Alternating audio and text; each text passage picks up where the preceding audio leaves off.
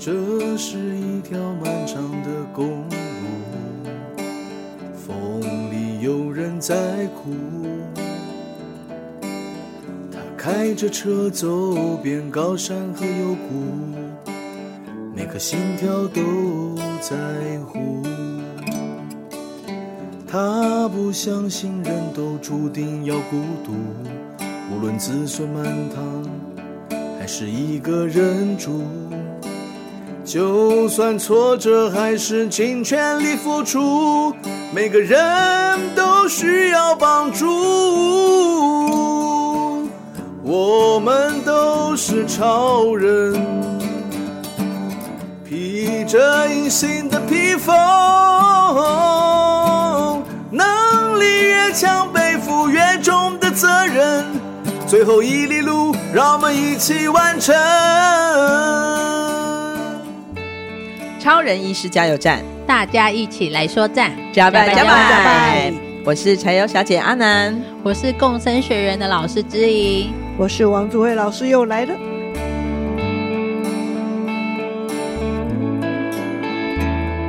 王朱慧老师，老师好，欢迎今天我们的主感恩。主角。对，老师刚从日本回来哦，嗯嗯，回来一个礼拜了，回来一个礼拜了，所以呃，在日本已经生活多久了？多久以前在就开始？九岁到现在。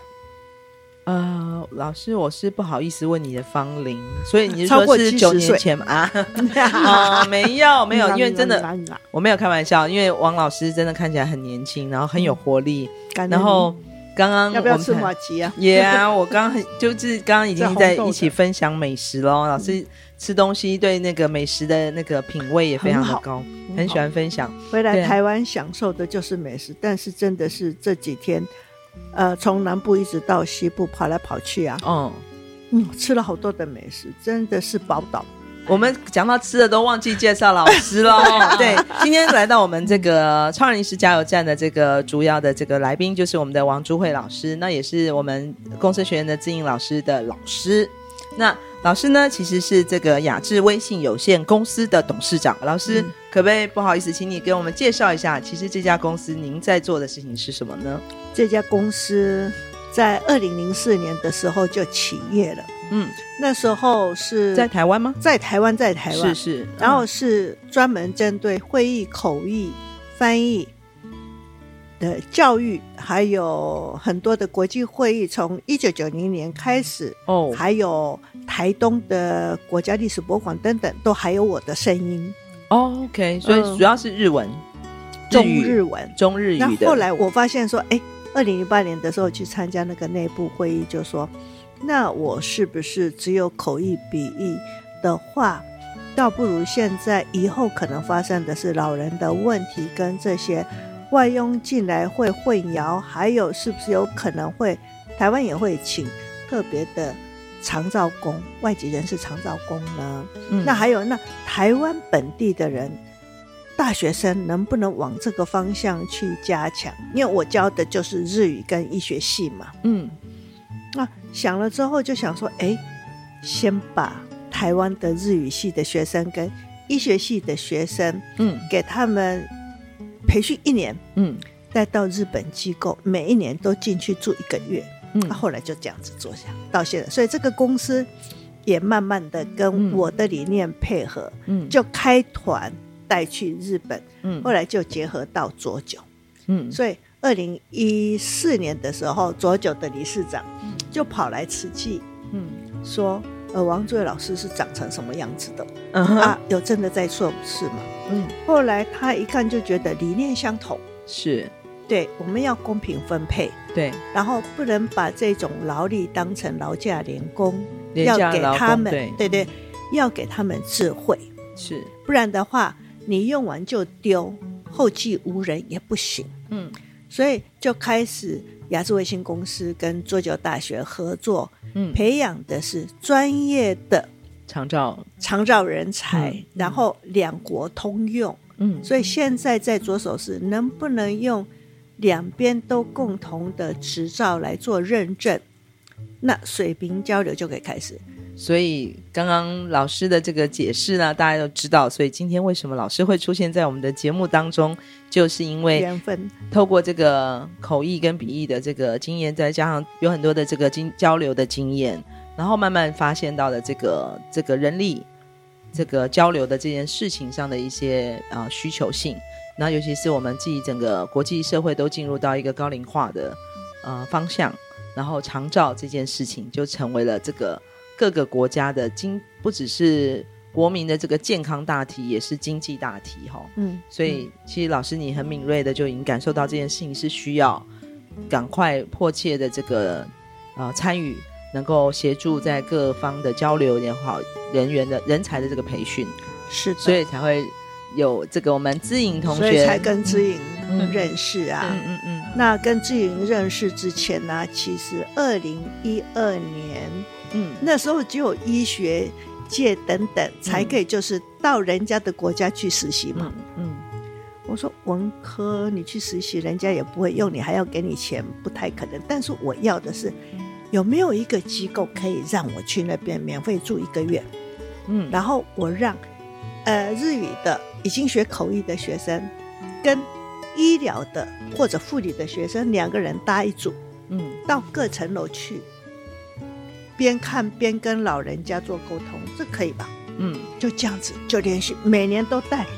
我那时候带慈济大一团，嗯，慈济技术学院一团，也是罗校长他说他们也想参与，嗯，他本来给十二个名额，我就切一半，因为是姐妹校，切一半，两团一起带去。各种理念，呃，各种学科，它其实不是单一的存在。嗯，嗯，它之所以要运用，应该就是运用在我们的人生生活里面，所以它应该是融合在一起的，两者并重。然后你是把这个你的专才翻译的专才，跟你对于人生健康的关心融合在一起，然后带领着你的这个口译跟这个语呃口译的翻译的学员来一起协助不同领域的需求，尤其是这个长照的面向。那我会一直跟学生说，我自己本身呢、啊，嗯、我是小留学生去那边，是我身上至少有六张执照。嗯，你的一生是一个很像大海盗，你都是要去冒险。嗯、你没有执照，你只有日语的 N 二考完之后，如果我是老板，我会用你吗？会给你多少钱？我会这样想。嗯，因为现在社会都是一个人当十个人用。嗯，问题是要培养出你可以解决问题的才是人才，嗯、财力的财。嗯嗯，不然的话你会变成人才火柴的财。这样跟他们，所以要发挥的是不同的才，跨领域，对，而且要有弹性的。嗯，所以现在我就是去去戳破那个医疗界的那种呃。专业间的隔阂，嗯，对对对对，医疗白色巨塔里面的那个坚固的墙壁，对，对他们不懂得怎么去沟通，所以护理人员跟医师人员之间其实没有没有大家没有诶，但是不晓得用什么去哈拉哈拉，嗯。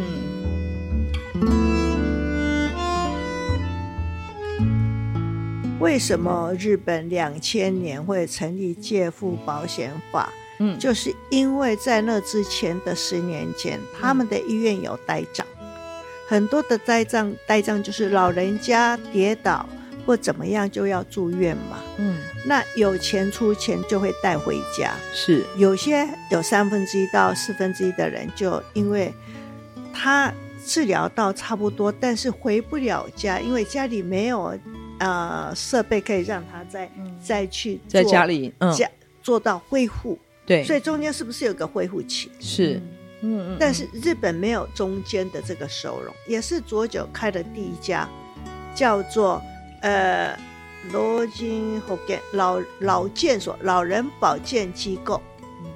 那这个老人保健机构就是不要让医院不能住太久，但是也不能赶他走。嗯。那如果治疗到急性期过了之后，嗯。那他开始要学习生活的这些动作穿脱，那就送到这里。啊，在这边弄得差不多，他可以自己自理之后，家人带回去，就不会再二次进医院了。就是我们台湾在讲是这个急性后的照护啊，PAC 的这个部分。那我们有一个学会是台大、清大或者北大的的老师们，我也在那里面发起人的时候，我有提起，嗯，大大概五六年前、七八年前，他们会觉得这个对经济上来讲，医院现那时候比较需要的是，因为要跟欧美国家去对比的时候，他们买了很多仪器，所以一定要把那个要有经济效益出来，对，所以没办法再做到这一块。所以讲到就是我们的资源大力的投注在这个医学中心级的这个大医院里面，那也是最高级的器材，最最高最先进的器材，所以我们的大部分资源都往那边跑去。对。但是老师，你刚刚提到一个非常重要，我们讲的这个急性后期的照护，就像中风后，他的第一时间的这个急性治疗完成了，他不是马上就能够恢复呢，他中间还是需要一段这个。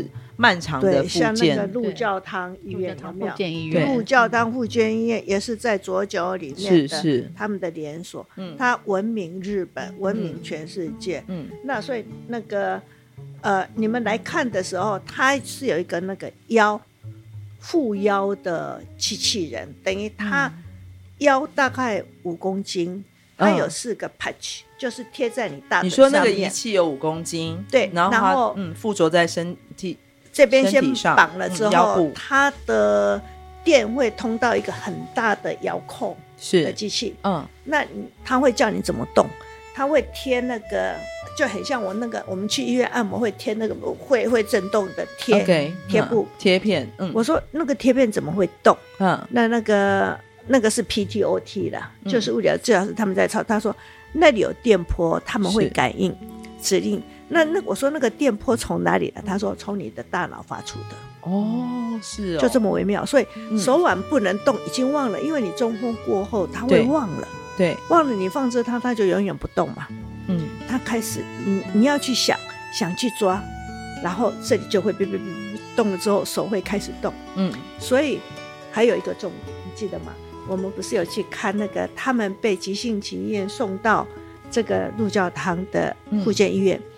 当天下午送进来，医生马上开 O 的叫，呃 OT，还有介护福指示，对、哦，所谓的台湾的居辅专员，嗯、还有护理人员，嗯，哦，还有呃他们的要要转介的这个 care manager，嗯，台湾是叫做督导个案管理师，但是这个台湾的完全不够了，因为没经验嘛，哈，然后就三十分钟。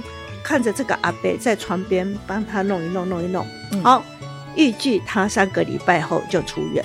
哦，就在入院就做出院的准备，OK，就已经设计好，太专业了。嗯、然后他们那一个医院里面，居然有一百多个职能跟物理治疗师，哇！嗯，这个是非常专业、专专专门在这针对这个急性后照护的这个阶段性的照护的这些、嗯。所以北医来看的时候啊，职能治疗师他们就说，老师他们好好都有自己的工作室，而且这么宽广，而且做事。我说，按、啊、你们呢？按、啊、你们没有休息室、没有吃饭的地方？他说，老师没有，我们就当着吃，都很狭窄。哦，要去见，我说要见。哦，但是老师，你刚刚一直讲多久。这个地区、嗯、也包括的那时候自营去的也是佐久大学嘛？对对，老师给我们介绍一下吧。佐久是一个什么样的地方？为什么它在这里面，在这个区域里面，它的这个长照听起来就是长照的医疗照护的这个面向全世界，对，是这么的有名。哈，它是一个什么样的地区？从东京大概火车呃高铁是七十分钟就可以到的地方，然后它是四面环绕的。山，海拔大概七百到八百公尺，对。然后为什么他们会做的最最好？所谓的最好，就是不是医疗技术高档，不是这样。嗯，医生会站出来做事没有错，他们是医疗、市政府，嗯，还有福祉、社会福祉，还有整个社区里面的连结是已经都。扣起来了，嗯，等于诊所各诊所当于你的主治医师，嗯，我会常去的就是我的喉咙痛，耳鼻喉科，嗯，不然我就是血压有什么问题，内科，我大概这去两个地方，所以我的病例都在他们那边。如果我到佐久大学跟佐久综合医院那里有直升机嘛，去那边看的时候，我的内容都全部会 pass 过去。是，还有他们的各诊所，当然是只是有举手的啦。诊所大概百分之五十左右的医生都会去左九医院跟市立浅间医院轮班。所以老师听起来，你讲的是就是这个分级的不同的医疗机构的这个还有连接连接度是很高的，很是这个意思吗？很高，而且他们都有合约，嗯、而且诊所如果要用到机器的话，他还可以到左九医院去借用机器。嗯嗯。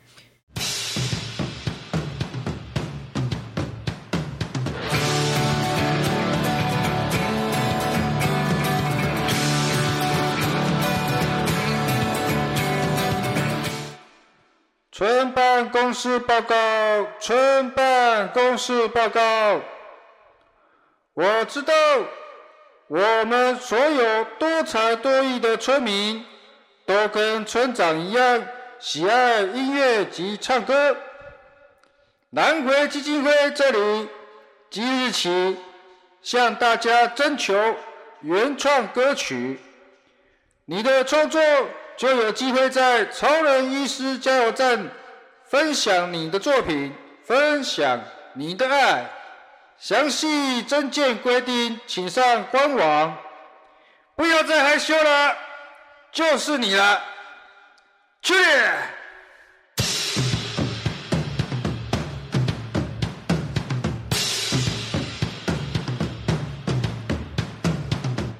但我好奇的是说，为什么这个地区在这个它是什么样一个背景？因为我从资料上看到，它是一个很平，曾经是一个比较农村穷的农村。对，那为什么会变转转型成现在听起来那么厉害的一个医学？大概用三分钟九百字把它讲完。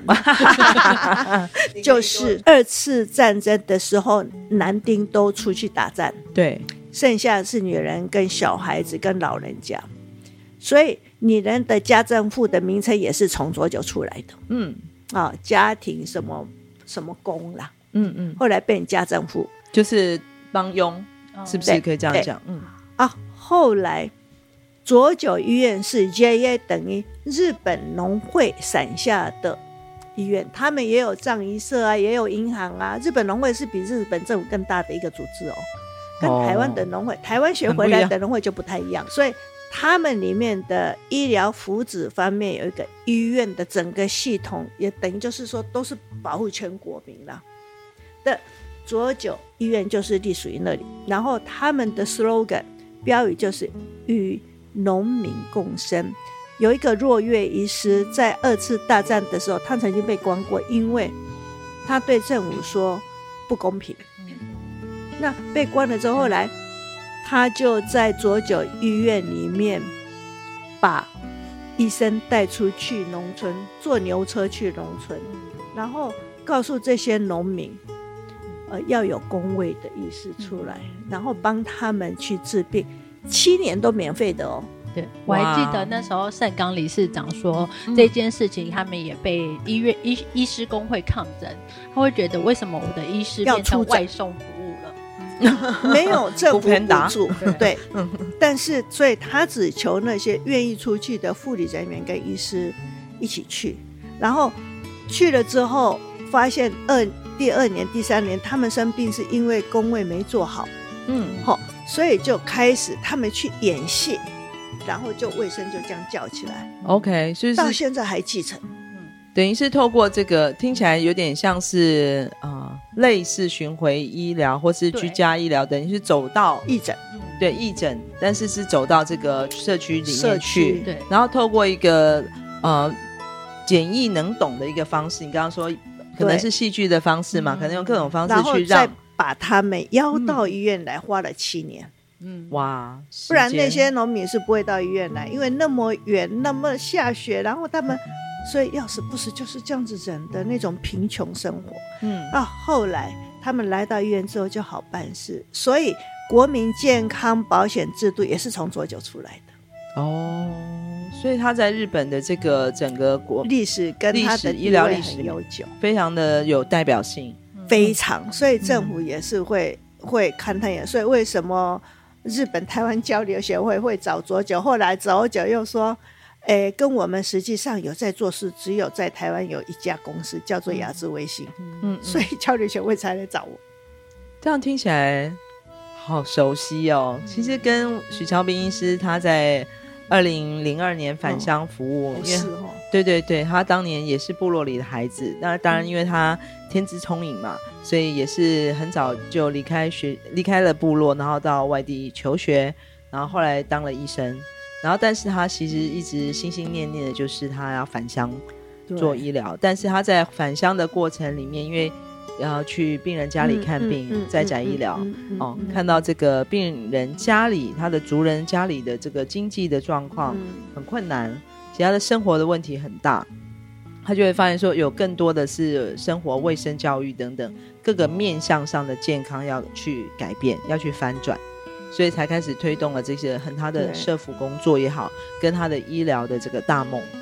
这样听起来，这哎，是不是徐超斌医师？其实小时候有看到佐久，嗯、佐久的这个历史的故事哦。若月医师，嗯，开始就是变老的时候，盛刚医师，其实盛刚医师这个人物也是一个非常大的大人物。嗯，日本医师工会叫做福田，嗯，德太郎，嗯，然后这个很有名的就是德州会，日本全医师公会就是德州会，嗯。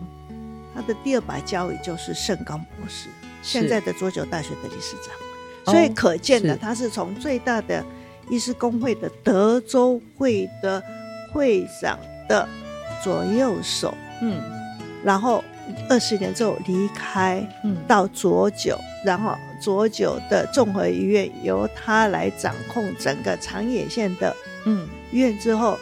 他又退到最小小的这个佐久大学来，嗯嗯嗯，当理事长，最大中小，然后就继承若月医师的遗志，所以才会把佐久医院分离成有一个佐久综合研究中心，就是有直升机的那个，是他的理念跟设计全部放进去。嗯，所以就像徐医师那时候从奇美医院的那个。嗯医学中心级的这个设施跟这个那么呃先进的一个医院，回到家乡当卫生所的主任医学当医生，然后到现在他在推动我们在推动这个南回医疗计划里面，也是从一个最小的单位开始，我们居家护理所启动了，然后今年也会做这个以在家医疗为主的这个南回诊所。听讲也也是一个大中小的路径哦。对对，对，那为什么雅致微信会跟佐久大学结合？是因为透过芝浦工业大学的理事长，嗯、也是我们在研究劳动这一块的。我那时候是口译官，是他是代表，然后去参加会议当中，我们认识之久，我就跟他讲说，劳动的国际水平应该是要公平。不能用廉价劳工，因为到时候会颠倒。嗯，哦，那怎么样要给劳工给他智慧，让他成长，这个才是上策。嗯、我一直在讲这个。嗯，二零零八年发现说，台湾有可能会出现长照不均衡的教育问题，跟执照不对等的问题。对、嗯，然后他就开始，所以我两个贵人，一个是天理大学的国际部长介绍大久保理事长，让我们可以把。学生这一队带到呃燕根的晋江故乡园。今晚天空没有云。另外还有一个就是这个芝浦工业大的小木寇格雷理事长，嗯，他介绍盛冈理事长，二零一三年把他带到慈济来，嗯嗯，我们见了面，二零一四年我们就签了，嗯嗯嗯。然后他跟我的理念就是，至少台日中东亚里面的台日先把两边承认的教育学位或者课程，嗯，能不能做出来？嗯，对日本也好，对台湾也好，嗯，后来就交流协会加进来了，嗯嗯，就这样。我刚刚一直听到一个关键字，其实是教育。那包括其实我们大家呃。可能对南回基金会认知一直在想的是，我们要做医疗机构跟这个呃目前的长照的服务。那其实今天共生学员也是我们这个整个南回基金会很重要的一个教育的计划。对，因为听起来人人力的培养才是一些很根本的我们的这个基础。对，除了当然我们救急要解解救这个急症的生命，要照顾这个急性后的这个恢复，但是更重要的是我们要培养在地的这个力量，还有专业的人力，然后留下来，对，留在自己的家乡或是移民到我们这里都好，就是人才。人的照顾跟需要去照顾人的人的这个部分，也是我们在呃基金会的理念里面很重要的一个宗旨。对，所以我想这都是大家的想法跟那个理念是一致的吧？是的。嗯，台湾要变成一个教育基地，我有跟你们讲过。嗯，然后这个教育基地就是我们可以从东南亚全部的培训出来，然后有一个同等认证。嗯，所以机构的旁边我一定要一个。呃，教育所，嗯嗯，然后这些教育所里面还有，呃，就是 One D K 的，让远方来的啦，或者国外来的啦，中国来的教育好之后，我们再把他送回去就好，嗯。嗯，这个才是根本的做法。嗯，那这个大学能做到吗？我觉得蛮困难的，因为大学每个大学有它的教育理念。是，但是我们做的是否实作的教育基地，我们是社会大学。我们在生活里面，我们实际在我们的工作里面，就是在执行这个呃服务的工作，而且是当做是生活工作。对，所以课程都有，但是我们还还没有找到硬体的基地。我想说，我到底要去哪里找？不过还是先把理念先传出去再说。欢迎老师来到我们的南回区域。虽然大家都讲说我们南回是偏远地区，的确相对来讲，嗯，是偏乡，但是呃，其实。应该老师你，你你刚刚所提到，我相信是地方各地方有他们自己的生活文化，跟这个医疗照顾上的需求。那南回过去长期来讲是一个弱势的这个环境，但是我们也有我们的特色。那怎么样是去发展出一个在这样的一个区域里面适合的一个生活机能跟照护机照护网，嗯、也是我们想要研究跟发展出来的，也是一个很好的教育基地，可以当做我们的一个实验室。哦，对啊，所以老师可以常来我们这边指导指导，对对对，因为我们马上就要邀请老师来到我们的这个南回的教育学院这边来做第一堂的这个课程的讲师，对对对。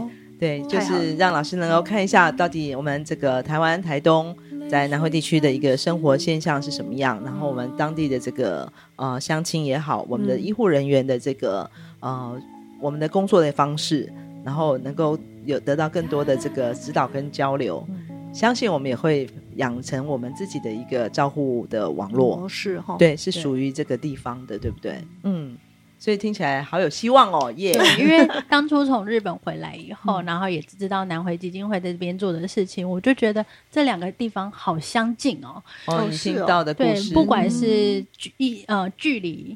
或者是人人口数，或者是它的相关的分布啊，老老龄化的比例，我觉得都蛮相近的。嗯、那加上徐徐医师的这个理念，也跟盛刚理事长的理念，我觉得都是走在同一条路上。对，那我就觉得哦，自己真的好像老天就是告诉我要走这一条路，嗯，所以你才你才跟我联络的。呃，因为我一开始对一开始真的就是没有想到我会去日本学到长照。嗯，对，那回来了以后也没有想到我会有这个机会到南回基金会去看看走走。嗯，那我就觉得这个部分可以真的好好把它结合起来，然后用呃呃老师的经验，然后盛刚理事长的理念，然后带着我们南回这边把这个做得更蓬勃发展。那也很希望就是南回未来呢，讲到长照的教育。就是它就是一个很重要的一个大家都会想要去学习的地方，嗯，这是我们想要一直走的一个方向跟目标，是没有错了。嗯、但是我还是希望是根留家乡啦，嗯，那怎么样根留家乡？如果这些学之无用的话，那我们教育界的人应该是要自己打屁股了。嗯、是，还有就是敢不敢去做？对，愿不愿意踏出那一步？很多的。教育家都是乖乖牌了。我以我来看，那乖乖牌也好，但是二十世纪的时候可以依循那个乖乖牌传承。二十一世纪是动乱的世纪，媒体的世纪。如果你没有把这些小孩子给他们两两个钓鱼竿、三个钓鱼竿，你一个钓鱼竿都没给，只是给他毕业证书，我觉得我们的教育必须要去考虑了。二十一世纪的确就是一个要跨领域、多元的一个面向去认识我们的环境跟生活，因为。啊、哦，我想整个大大自然也好，地球给给的这些招式，已经考被面临考验了。对，其实已经推翻了我们所有过去的经验。二十一世纪是一个全新的人类要面对跟地球共生共存的一个关键时间，嗯、所以一定要打破那个藩篱哈，包括在知识系统上的也是。在医疗照顾上的也是，嗯，From cure to care，它其实就是我们人生最需要的一条线，一一串一连串的一个需求的面向。目前来看是 cure 的部分，已经我们不用担心，癌症也死不了。care 的部分就变成你拖久了会整个社会会不会垮？要不要让它垮？还是说我们要叫小孩子要勇敢的去打打打这一场战？就看我们的中年的这些教育家怎么想。嗯嗯，谢谢马斯萨鲁，今天很感谢我们王诸位老师。老师好像觉得我们的那个故事还没讲完哦，我们很希望我们接下来还有很多的续集，能够有机会继续跟这个老师多分享一下我们在您常年来在这个长照服务。还有这个创造教育，嗯，还有就是你看到的这个日本跟我们台湾的这个各个面向上，我们可以还怎么样可以做得更好？对，能够为我们未来的不管是我们的后代，包括我们自己，有一个更好的生活跟社会。嗯，马萨路，谢谢王老师，谢谢子英老师，谢谢。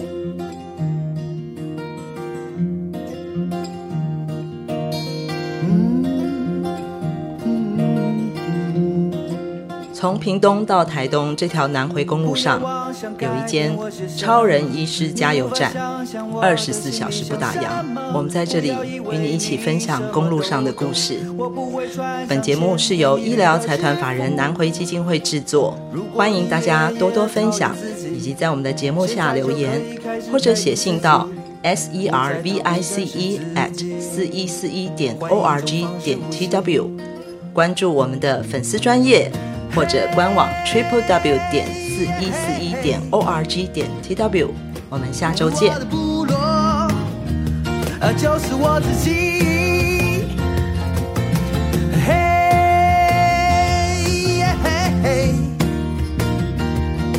我的部落，就是我自己。